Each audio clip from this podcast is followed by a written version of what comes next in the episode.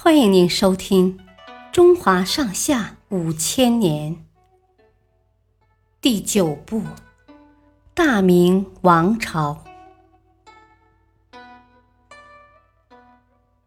严刑酷法治贪官。明太祖朱元璋认为，元朝之所以丢了江山。就是因为贪官污吏太多，他当上皇帝后，制定严刑酷法，惩治贪官。官吏贪污八十贯，约合一两白银，就要被绞死，还要剥下皮，里面填上草，把人皮袋子挂在当地衙门的大堂上示众。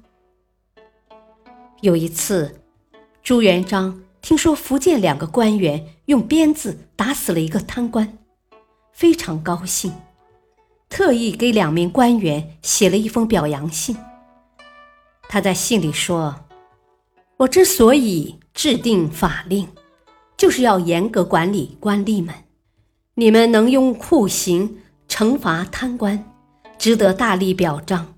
希望你们能始终如一，做个好官。”过了没几年，有个大臣郭槐和别人合伙贪污，贪污的钱财和粮食加在一起，折合两千多万担精粮，相当于当时全国征收的秋粮总数。明太祖知道后大为震惊，连着几天没有睡好觉，最后杀了共有几万人，包括郭槐。等一批朝廷官员和不少富豪人家，